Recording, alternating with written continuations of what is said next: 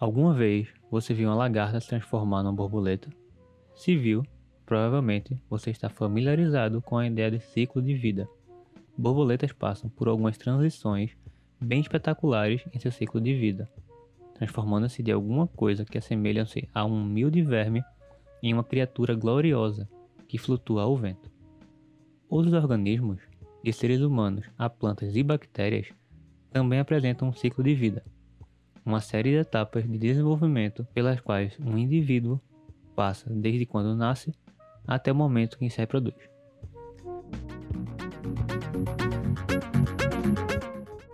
Fala galera que tá ligado no Biocast, esse é seu podcast de biologia para vestibulares. E no episódio de hoje vamos falar sobre mitose e meiose. Primeiramente, para uma célula se dividir, ela precisa completar várias tarefas importantes ela precisa crescer, copiar seu material genético, no caso DNA, e dividir-se fisicamente em duas células filhas. As células realizam essa tarefa em uma série de etapas previsíveis e organizadas que constituem o ciclo celular. E o que é o ciclo celular? É um ciclo e não um caminho linear, como o próprio nome já diz, né? Porque ao final de cada um, as duas células filhas podem começar novamente o mesmo processo a partir do início. Em células eucarióticas, ou células com núcleo, os estágios de ciclo celular são divididos em duas fases principais, a intérfase e a fase mitótica, que chamamos de M. Durante a intérfase, a célula cresce e faz uma cópia do seu DNA. Durante a fase mitótica, a célula separa seu DNA em dois conjuntos e divide seu citoplasma, formando duas novas células. Então, como está dividida a intérfase? Vão ser três fases: a fase G1, a fase S e a fase G2. Na fase G1, também chamada de primeira fase de intervalo, no caso G remete a gap, que é intervalo em inglês, a célula cresce e torna-se fisicamente maior, copia organelas e fabrica os componentes moleculares que precisará nas etapas posteriores. Na fase S, a célula sintetiza uma cópia do DNA, uma cópia completa dele, em seu núcleo. Ela também duplica uma estrutura organizadora de microtúbulos chamada de centrosomo. E o que são centrosomos? Eles vão ajudar a separar o DNA durante a fase M, que é a fase mitótica, que eu vou chegar nela daqui a pouquinho. Depois da fase S, tem a fase G2, e durante essa fase de intervalo 2, a célula cresce mais, produz proteínas e organelas e começa a reorganizar seu conteúdo em preparação para a mitose. A fase G2 termina com o início da mitose, no caso da fase mitótica. E durante a fase mitótica, a célula divide seu DNA duplicado e o citoplasma para formar duas novas células. A fase M envolve dois processos distintos, relacionados à divisão, que é a mitose e citocinese. Na mitose, o DNA nuclear da célula ele vai se condensar em cromossomos visíveis e é separado pelo fuso mitótico, uma estrutura especializada formada por microtúbulos. A mitose acontece em quatro etapas: prófase, metáfase, anáfase e telófase.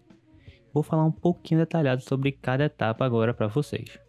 No estágio inicial, no caso na prófase, a célula começa a quebrar algumas estruturas e a formar outras, preparando o cenário, toda a estrutura da célula, para a divisão dos cromossomos.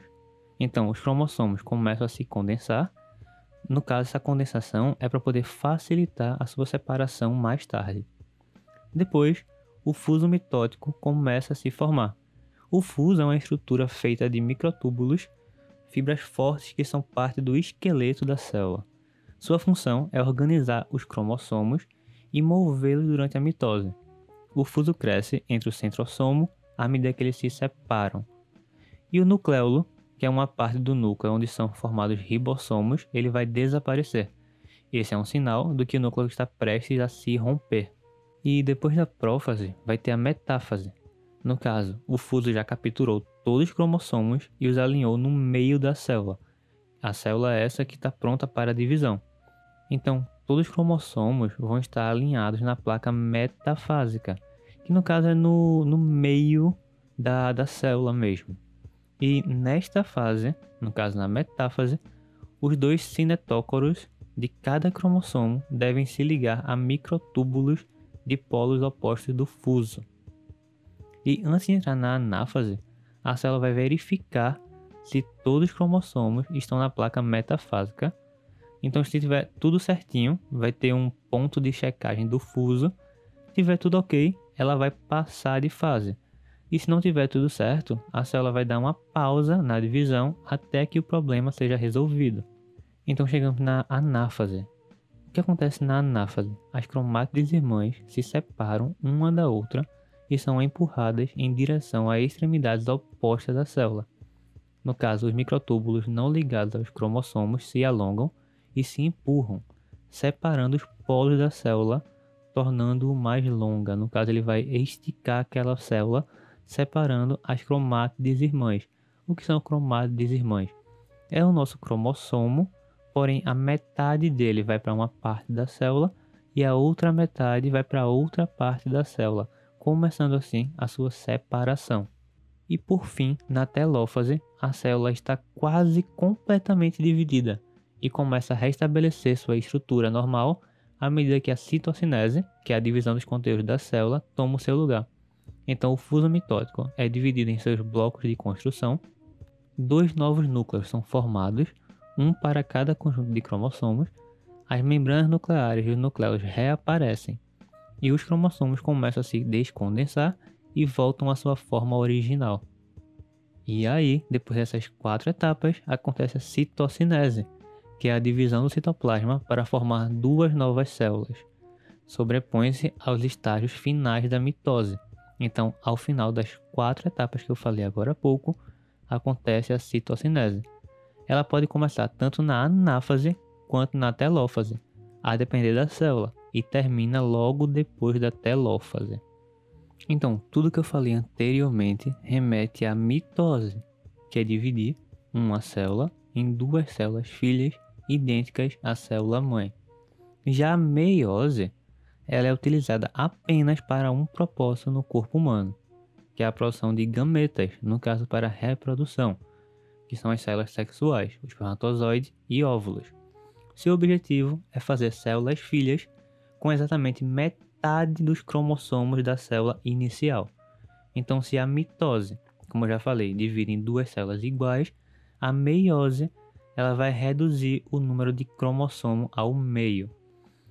Então, ele é um processo de divisão que nos leva de uma célula diploide com dois conjuntos de cromossomos a uma célula haploide com apenas um conjunto de cromossomos.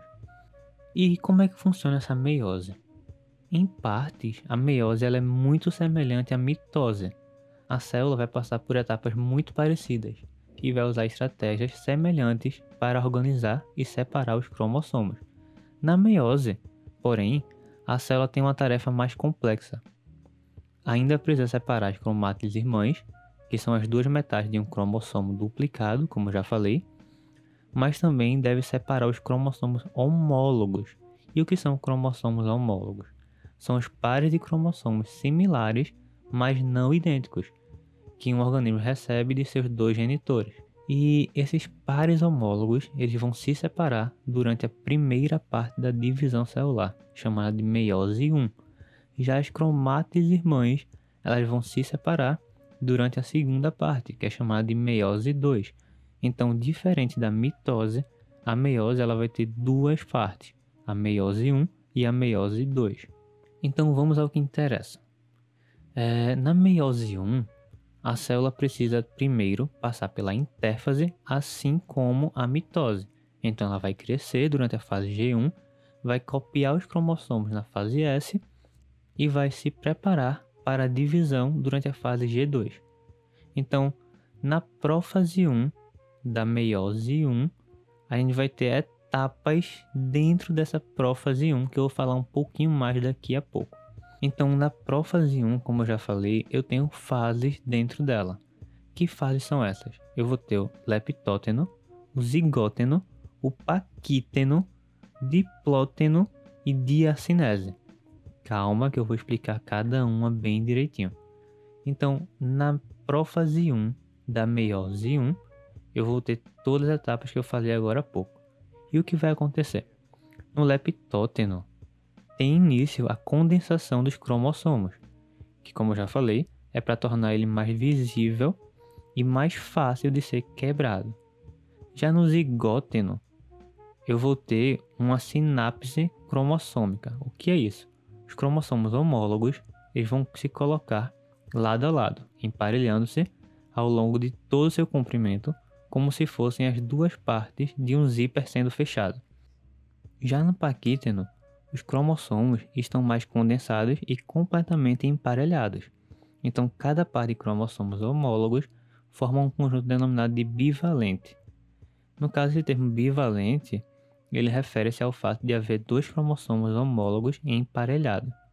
Então, na fase do paquíteno, ocorrem quebras nas cromátides de cromossomos homólogos emparelhados, logo seguidas por soldaduras de reparação. Então, esse fenômeno ele é chamado de crossing over.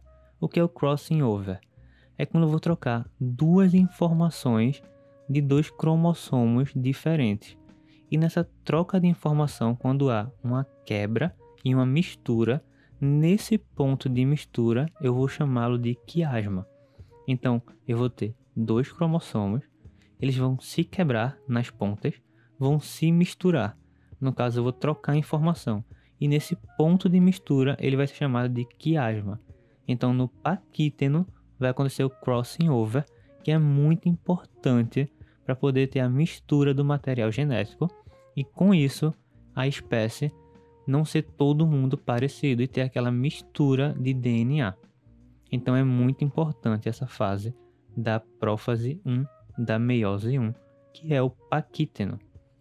E logo após o paquíteno, eu vou ter o diplóteno.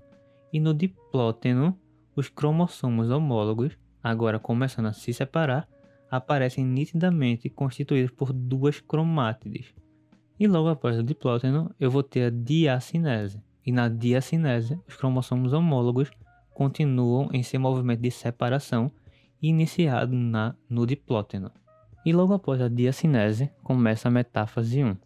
Porém, a metáfase 1 da meiose 1 ela é diferente da metáfase da mitose. Na metáfase da meiose 1, cada cromossomo com suas duas cromátides vão se prender a microtúbulos provenientes de um dos polos. Já na metáfase da mitose, cada cromossomo prende-se a microtúbulos de ambos os polos, de modo que as cromátides irmãs ficam unidas a polos opostos. Tanto na metáfase 1 da meiose 1, como na metáfase da mitose, os cromossomos de um par de homólogos começam a ser puxados pelo encurtamento dos microtúbulos. Porém, eles não se separam imediatamente, uma vez que os pedaços trocados na permutação, no caso no crossing over, continuam unidos pelas coesinas. E o que são coesinas, Arlan? Fala aí pra gente. Durante a metáfase, as cromátides irmãs estão unidas graças a uma proteína denominada coesina este complexo proteico, ou seja, uma macromolécula, regula a separação das cromátides irmãs durante a divisão celular, seja na mitose ou na meiose. Assim que o DNA é replicado na fase S, fase de síntese da intérfase, as coesinas começam a atuar e terminam na anáfase, quando uma enzima conhecida como separase consegue quebrar a coesina. As cromátides são separadas para os polos da célula, evento típico da anáfase. Então, logo após a metáfase 1, vai ter a anáfase 1. E na anáfase 1, cada cromossomo de um par de homólogos, constituído por duas cromátides unidas pelo centrômero, é puxado para um dos polos da célula. Nessa fase, as coesinas são degradadas e os quiasmas desaparecem. Já na telófase 1, os cromossomos eles vão estar separados em dois lotes, um em cada polo da célula. O fuso acromático se desfaz, os cromossomos se descondensam, as membranas nucleares se reorganizam e os nucleolos reaparecem. Então vão surgir assim dois novos núcleos, cada um deles com metade do número de cromossomos presente no núcleo original. Então cada cromossomo ainda está constituído por duas cromátides unidas pelo centrômero. E assim acontece a citocinese 1, que vai resultar na separação de duas células filhas, porém essas com os números de cromossomos divididos ao meio. E aí vamos ter a meiose 2. E a meiose 2 ela é idêntica à mitose. Então, vê só, pega essa agora. Tem um ponto muito importante para falar para você sobre a meiose. A meiose ela vai ter duas fases.